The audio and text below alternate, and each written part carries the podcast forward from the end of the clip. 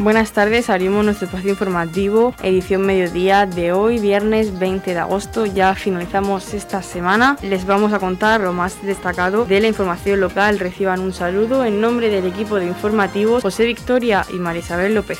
Comenzamos. La Oficina de Turismo de Torre Pacheco obtiene la certificación Q de calidad turística. Además, la Oficina de Turismo suma a este reconocimiento la renovación del distintivo Safe Tourism Certificate que garantiza la implantación del sistema de, prevención de riesgos para la salud frente a la COVID-19. Nos habla de este reconocimiento el concejal de turismo Raúl Lledo. El Ayuntamiento de Torbacheco y la Oficina de Turismo de nuestro municipio sigue trabajando de forma incansable para enseñar, para mostrar lo mejor de nosotros a cada uno de los visitantes que, que recibimos cada día en nuestra, en nuestra oficina. Desde el Instituto para la Calidad Turística Española se nos felicita nuevamente por haber logrado la certificación de los sellos de calidad, la Q de calidad turística y el Safe Touring Certificate, las dos marcas de referencia de calidad y del turismo seguro en nuestro país. En un año especialmente difícil para el sector, se destaca nuestro esfuerzo tras haber logrado superar las distintas auditorías que certifican el compromiso de calidad de la gestión, así como la prevención de riesgos de contagio frente al COVID-19 en la prestación de servicios, buscando, como siempre, la mayor seguridad y el rigor en beneficio de los clientes, de los trabajadores y residentes y de todos aquellos que nos vienen a hacer consultas y de que nos vienen a visitar en nuestras instalaciones en el Centro de Artes Escénicas de Torpacheco, en nuestra oficina de, de turismo de Torpacheco. Formamos parte de una gran comunidad que apuesta por la excelencia de acuerdo a los más exigentes estándares de calidad turística y del sector. No es el único certificado de calidad que posee la Oficina de Turismo de Torre Pacheco. También eh, tenemos el ISO 9001 eh, y es prueba del trabajo y del esfuerzo que, hace, que se hace desde la Oficina de Turismo de Torre Pacheco para eh, conseguir esa excelencia y de que todos aquellos que nos visitan cada día pues se vayan teniendo lo mejor de nuestro municipio, de su gente, de su comercio y de todo lo que los pachequeros y pachequeras podemos mostrar. Edición Mediodía con toda la actualidad local.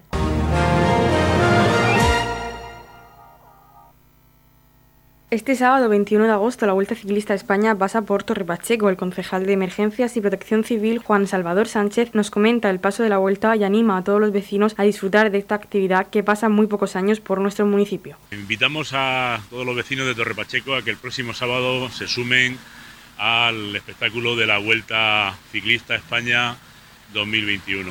Eh, como todos saben, eh, la Vuelta Ciclista España es uno o quizá el espectáculo ciclista mayor que eh, hay ahora mismo en, España en el mundo del ciclismo.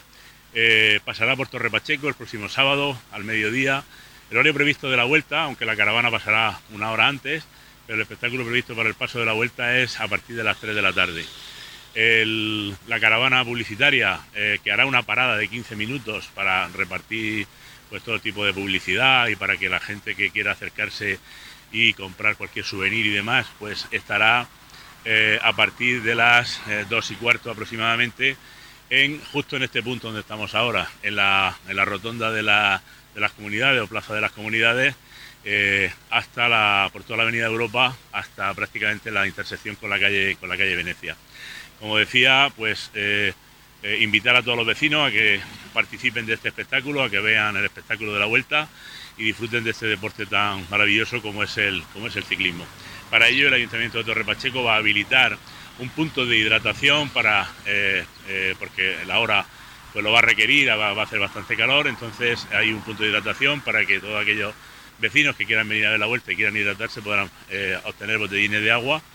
Asimismo, también el dispositivo que ha preparado el ayuntamiento con policía local, protección civil, eh, voluntarios y personal de la Concejalía de Deportes, pues eh, dará la seguridad necesaria tanto al tráfico como a eh, la seguridad sanitaria que se requiere para este tipo de, este tipo de eventos. Juan Salvador Sánchez también nos comenta el recorrido y los tramos de carretera que van a ser cortados para el paso de la vuelta. Lo escuchamos a continuación. Para aquellos que no puedan venir a este punto y que quieran verla en otros puntos, el recorrido Eh, será, entrará por la carretera de los Alcázares, eh, entrará por la avenida Juan Carlos I, llegará hasta la rotonda del Ícaro y ahí cogerá la avenida de Europa en dirección rotonda de las comunidades. Aquí en esta rotonda de las comunidades, en esta plaza donde estamos ahora, girará dirección Cartagena, irá hacia La Palma. Ese es el recorrido que hará dentro del término municipal de, de Torre Pacheco. Por tanto, como he dicho anteriormente, les invitamos a que eh, participen de este espectáculo, de que vengan a ver, a ver la vuelta y disfruten eh, de un sábado. No es una hora muy apropiada, pero creemos que el espectáculo merece la pena. Las eh, calles que se van a cortar son las del recorrido propiamente dicho. Habrá entre la caravana y, la, y el paso de la vuelta, habrá tráfico intermitente.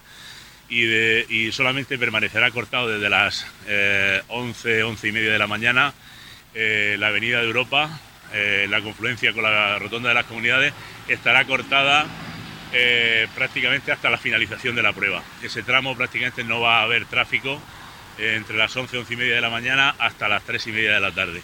El resto del circuito, pues habrá paso intermitente que Policía Local irá dando paso cuando no haya ni caravana ni esté próximo a la llegada el pelotón ciclista, por lo tanto se podrá circular con, determinadas precauciones. Pedimos también a los ciudadanos que comprendan eh, las medidas de seguridad vial eh, esta medida, que a algunos pues les fastidiará para tendrán que cambiar eh, itinerario, hacer itinerarios alternativos, pero eh, será durante un tramo corto de tiempo y podrán salir por otras vías alternativas hacia su lugar de destino.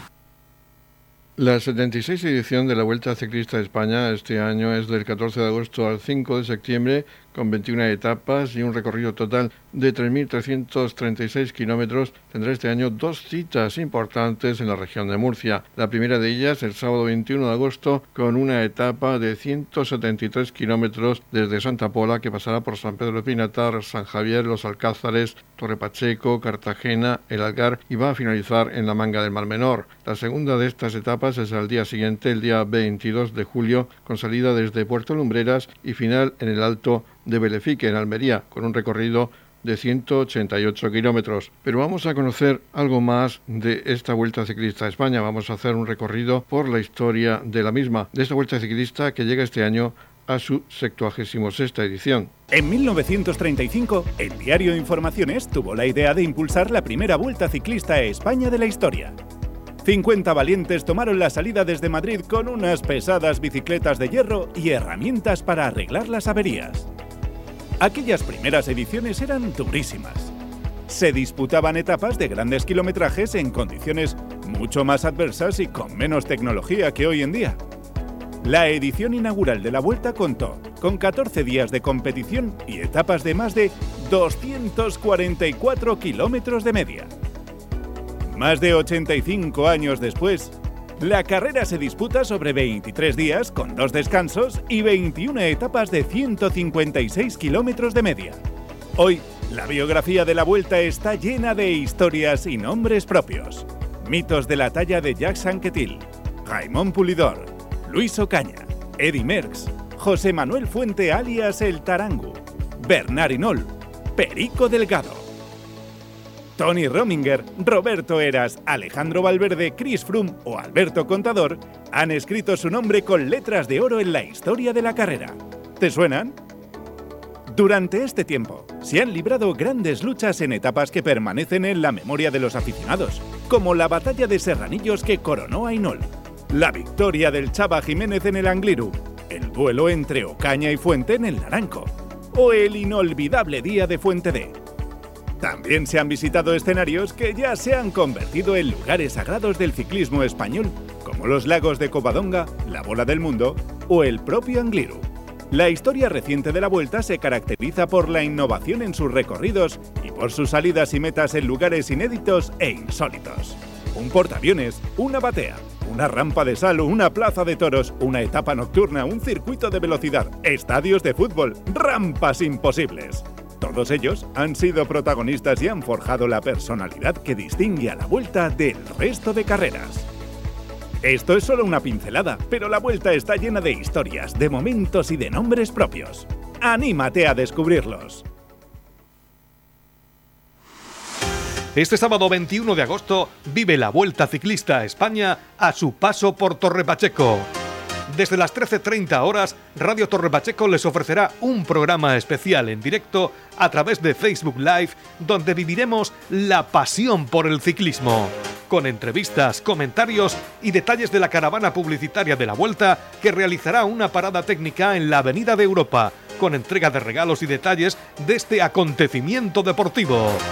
Vive la Vuelta Ciclista España en Radio Torre Pacheco a través de Facebook Live. Este sábado 21 de agosto desde las 13.30 horas.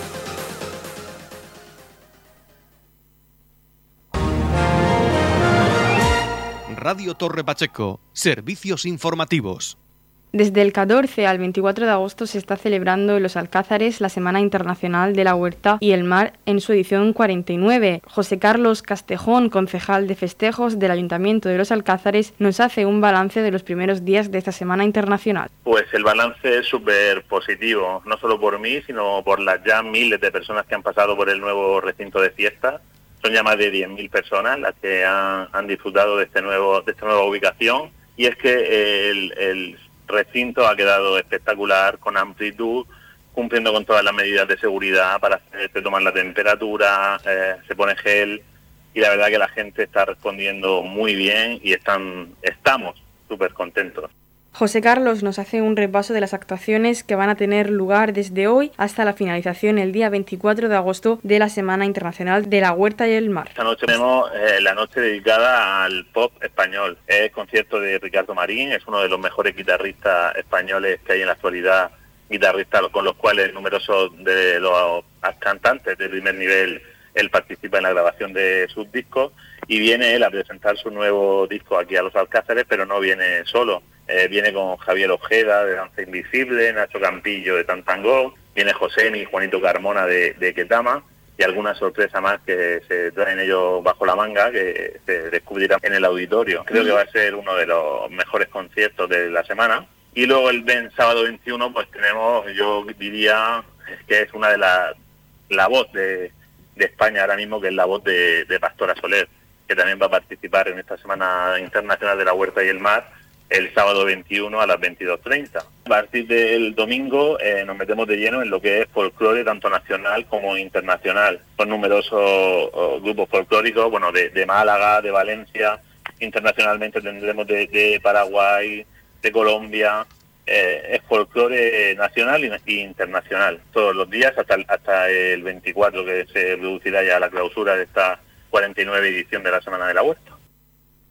Esta 49 edición de la Semana Internacional de la Huerta y el Mar se está celebrando en otra ubicación diferente a la que estábamos acostumbrados. José Carlos Castejón nos comenta la nueva ubicación y lo que podemos encontrar en ella. Bueno, yo creo que casi todo el mundo sabe que eh, el auditorio de las Peñas Huertanas en las inundaciones del año 2019 pues fue, fue arrasado por el, por el agua con lo cual nos quedamos sin recinto y al estar en una zona de Rambla, el actual equipo de gobierno decidimos que teníamos que buscar una, una alternativa.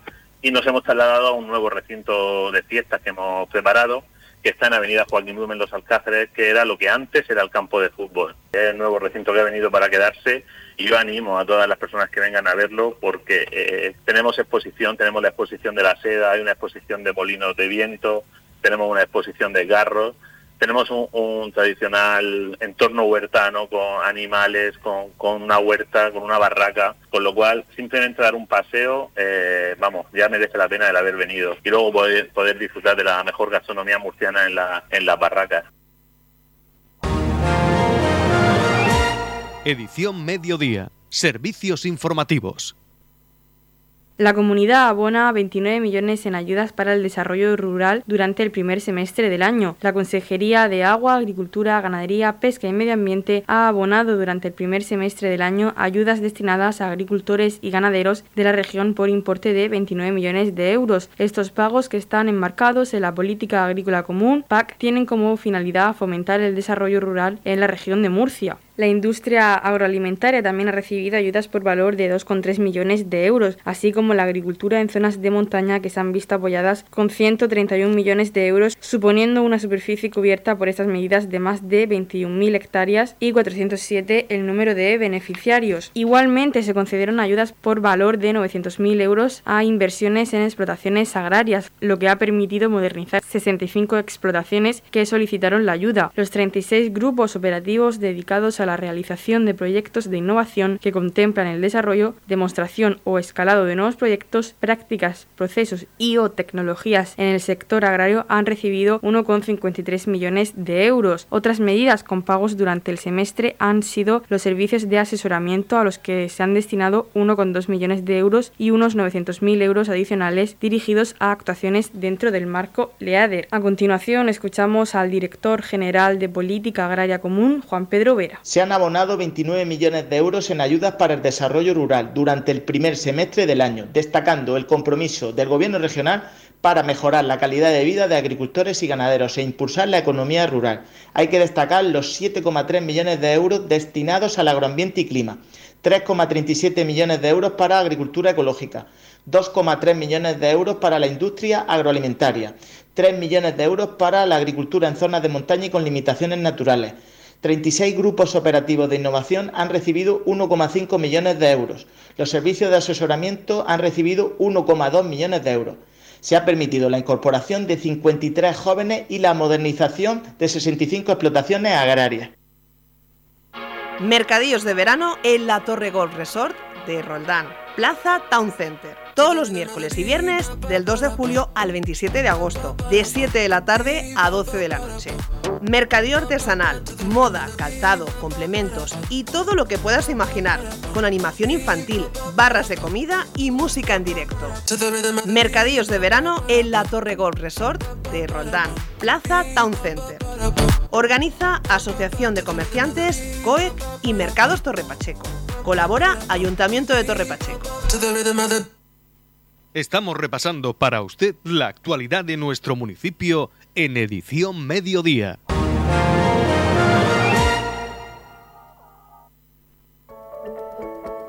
En la comunidad de regantes del campo de Cartagena aplicamos las últimas tecnologías en sistemas de control y distribución, lo que nos ha convertido en un modelo de gestión eficiente del agua gracias al alto nivel de concienciación de nuestros agricultores que trabajan a diario por la sostenibilidad y el respeto al medio ambiente. La comunidad de regantes del campo de Cartagena les ofrece la noticia agrícola del día.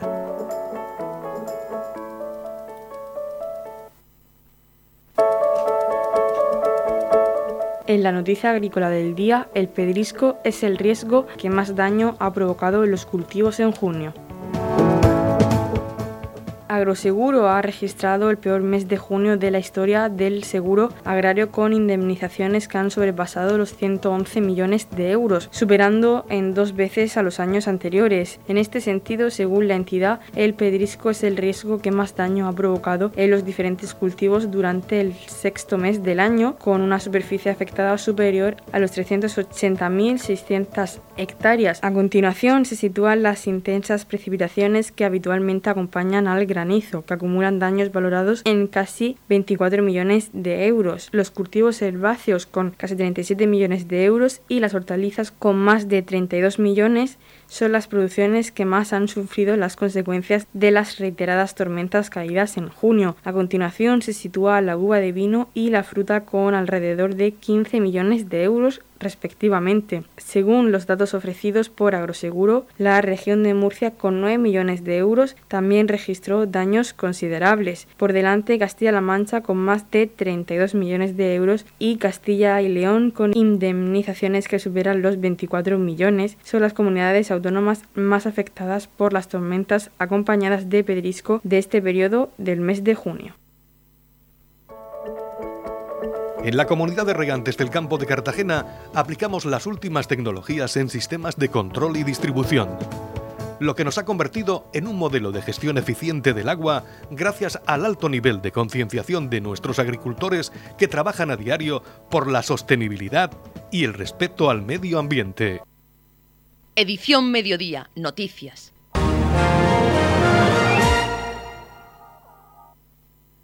...650 personas en desempleo ya han solicitado la cuota cero para autónomos. Esta subvención del Servicio Regional de Empleo y Formación, SEF, abona a sus beneficiarios las cuotas a la seguridad social de los dos primeros años de actividad como autónomo y les brinda una ayuda inicial de entre 2.000 y 3.500 euros. Pueden optar a estas ayudas los jóvenes inscritos en garantía juvenil y los desempleados de larga duración. De las 650 solicitudes que el SEF ha recibido hasta la fecha, 401 corresponden a jóvenes menores de 30 años con intereses por emprender y 249 a desempleados de larga duración. Los requisitos para solicitar esta subvención son que los beneficiarios deben estar dados de alta durante un mínimo de dos años. Asimismo, pueden acogerse de modo retroactivo a cuota cero los potenciales beneficiarios que se hayan establecido como autónomos a partir del 1 de enero de 2021. A continuación, escuchamos a la directora general del Servicio Regional de Empleo y Formación, SEF Marisa López Aragón. Un total de 650 desempleados ya han solicitado la cuota cero desde que la Consejería de Empresa, Empleo, Universidades y Portavocía, a través del SEF, reactivara en marzo esta ayuda al autoempleo. Los jóvenes inscritos en garantía juvenil y los desempleados de larga duración son los dos colectivos que pueden optar a esta subvención. Impulsar el talento emprendedor que hay en la región de Murcia es una prioridad para el SEF y la cuota cero ha demostrado ser una medida muy útil para ello. Y es que esta ayuda nos permite estar al lado de los autónomos en el inicio de su actividad, cuando lo que necesitan es enfocar todos los esfuerzos en la viabilidad y desarrollo de su idea de negocio y no en los gastos que deben afrontar. Esta ayuda impulsa el autoempleo, la puesta en marcha de nuevos negocios y la creación de puestos de trabajo. Por ello, este año destinamos 3.233.000 euros. Summer Night Experience, una iniciativa con la que se pretende dinamizar y apoyar el comercio y la hostelería local vive unas noches diferentes durante los meses de julio y agosto, donde las artes escénicas cobran un protagonismo especial. Este viernes 20 de agosto, sal a cenar, tomar un helado o una copa en las terrazas de verano del casco urbano de Torre Pacheco y disfruta de las actuaciones de Abel Magia y las llamas del juglar. Te esperamos en la Summer Night Experience. Organiza COEC y el Ayuntamiento de Torre Pacheco.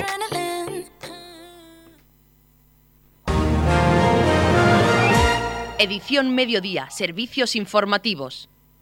Sustitución de las actuales luminarias de alumbrado público por otras luminarias de tipo LED. La mejora de la eficiencia energética del alumbrado de los barrios San José Obrero, San Juan y San Antonio supondrá un ahorro anual de 23.994,90 euros para el municipio de Torre Pacheco. La mejora del sistema del alumbrado público de dichos barrios se enmarca en el cuarto objetivo temático de la Estrategia de Desarrollo Urbano Sostenible e Integrado. Favorece la transición en una economía baja en carbono en todos los sectores. La actuación consiste principalmente la sustitución de las actuales luminarias de alumbrado público por otras luminarias de tipo LED. Esto permitirá la reducción del consumo de energía eléctrica y la adecuación de niveles de iluminación según la legislación vigente. Las zonas de actuación de las mejoras luminarias van a ser el barrio San José Obrero, el barrio San Juan y el barrio San Antonio. La actuación supone un ahorro energético de 177.607 kilovatios hora anuales. Esta operación y todas las enmarcadas en la estrategia DUSI están cofinanciados mediante el Fondo Europeo de Desarrollo Regional FEDER a través del Programa Operativo Pluriregional de España 2014-2020 con una subvención de 2.300.000 285.000 euros para una inversión de un total de 2.900.000 euros. El concejal de Proyectos Europeos, Carlos López, nos comenta este proyecto. Bueno, pues vamos a realizar una inversión en el marco de la subvención del proyecto EDUSI, Torre Pacheco Tierra de Contrastes, como saben, un proyecto que viene de la mano de los fondos FEDE, del Fondo Europeo de Desarrollo Regional,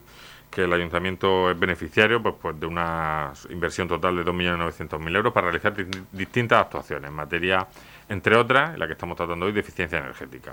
Eh, eficiencia energética en los barrios de San José Obrero, de San Juan y San Antonio.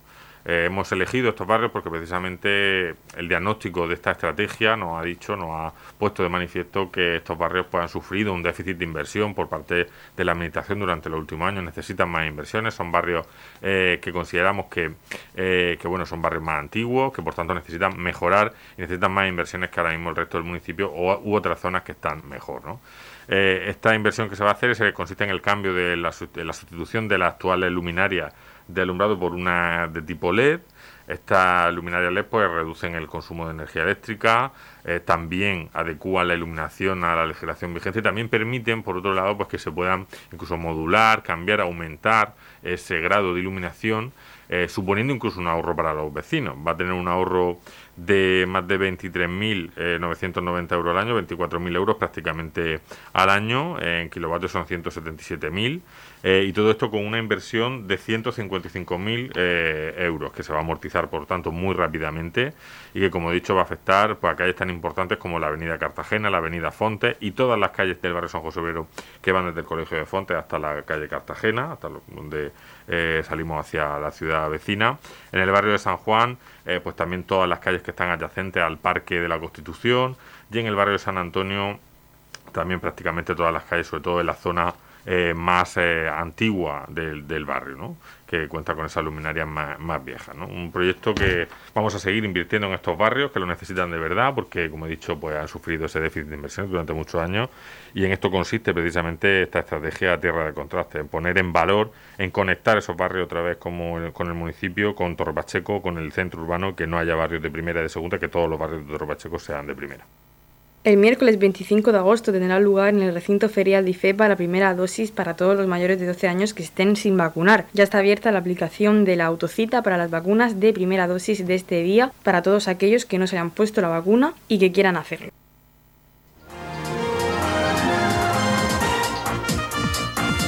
Edición Mediodía, el pulso diario de la actualidad local. Este sábado se celebrará la carrera virtual de genes DIRC 1A, un evento solidario meramente participativo con el fin de promover la actividad de la asociación y con el objetivo de recaudar fondos que serán destinados exclusivamente a la asociación. Esta carrera se celebrará para dar visibilidad a las personas con este síndrome y cuenta con la colaboración del Club de Atletismo de Torre Pacheco, la Federación de Atletismo de la Región de Murcia y el Ayuntamiento de Torre Pacheco. El próximo sábado 21 de agosto, entre las 10 de la mañana y las 9 de la noche, se realizará esta carrera y se deberá subir una foto con el hashtag Haz Deporte por el Día Internacional DIRC 1A, realizando la modalidad de ejercicio físico elegido donde aparezca de forma bien visible el dorsal asignado en la inscripción. Para hablar sobre esta carrera, hablamos con el concejal de deportes, Óscar Montoya. A continuación lo escuchamos. Este próximo 21 de agosto, sábado, eh, os invitamos a todos los pachequeros, a todas las pachequeras, a todo el mundo a participar en la carrera virtual eh, de, que organiza la organización de Genes con motivo del eh, Día Internacional de las Enfermedades Raras eh, y, en especial de, la enfermedad DIRKI1A. es una carrera que, es virtual, totalmente virtual, con carácter únicamente participativo y, de diversión, por lo que os animamos a colaborar de esta forma con el aporte de tan solo 5 euros y las donaciones que cada uno quiera y pueda aportar para ayudar y favorecer el desarrollo de las actividades de, la asociación. Eh, la forma de inscribirse es a través de la página de la federación, famu.es, y eh, pues eh, se podrá hacer cualquier tipo de actividad deportiva, se puede salir a pasear, a, caminar, se puede salir en bici, con la familia, a correr. Entonces, animaros a que este sábado dediquemos unos 20 minutos, una media hora a practicar deporte, eh, a disfrutar de la naturaleza, a disfrutar de, de, una forma sana y además pues colaborando con esta bonita causa y con este bonito fin. Noticias, edición mediodía.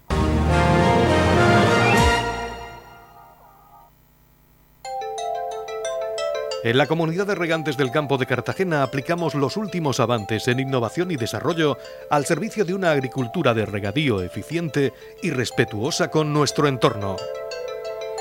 Por la sostenibilidad y el respeto al medio ambiente, Comunidad de Regantes del Campo de Cartagena. La Comunidad de Regantes del Campo de Cartagena les ofrece la información del tiempo.